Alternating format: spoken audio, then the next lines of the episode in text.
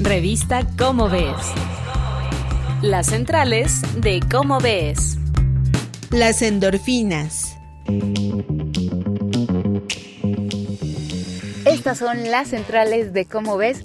Yo soy Claudio Gesto, les doy la bienvenida, así como también le doy la bienvenida a nuestro divulgador de ciencia, Sergio de Regules, que hoy traes unas centrales de cómo ves fascinantes, para los que hacemos y para los que no hacen ejercicio.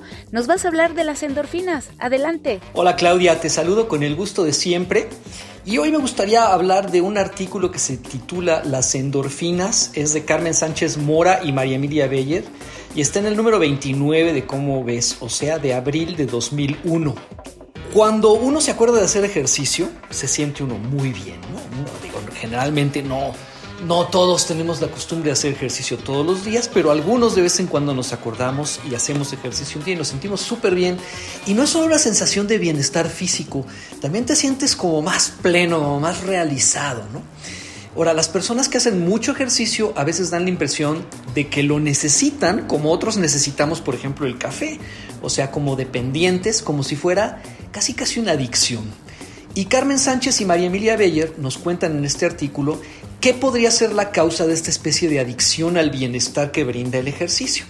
Y todo parece indicar que podría tratarse de adicción a las endorfinas, que es como se llama unas sustancias que produce el organismo y cuyo efecto es básicamente reducir el dolor y hacernos sentir bien.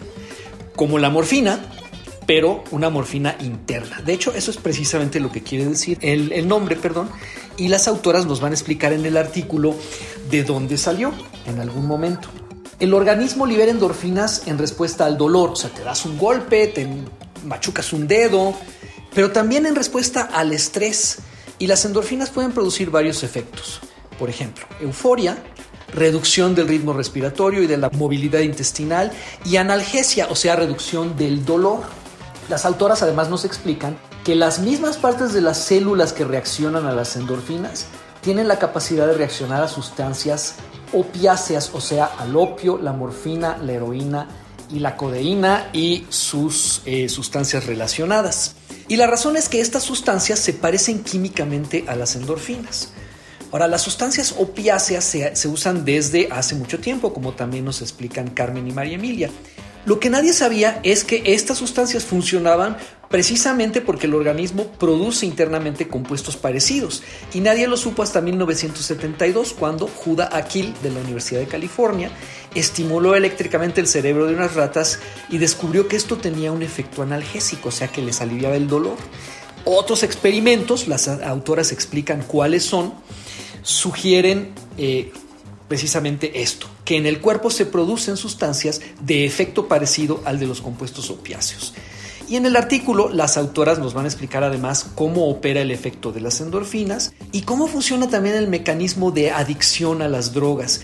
Y les adelanto nada más que tiene que ver con que un cerebro acostumbrado a las drogas deja de producir tantas endorfinas, deja de reaccionar tan fácilmente a las endorfinas y por lo tanto poco a poco empieza a necesitar cada vez dosis más fuertes de la sustancia artificial con las que se está sustituyendo a las endorfinas. Y el artículo acaba con una interesante discusión, volviendo al principio, acerca del placer del ejercicio y a qué se puede deber. ¿Se debe deber a las endorfinas? ¿O será que tiene alguna otra causa? Como siempre en la ciencia, no todo lo sabemos con entera certeza y hay cosas que todavía están a discusión, incluso hoy, 22, eh, 22 años después de publicado este artículo. Gracias Claudia, nos vemos a la próxima. Además, quienes escriben este artículo son de nuestras dos autoras súper favoritas. Vamos a conocer más sobre las endorfinas en las centrales de cómo ves. Muchas gracias Sergio, hasta la próxima. Esto fue una producción de la Dirección General de Divulgación de la Ciencia, UNAM. Revista Cómo ves.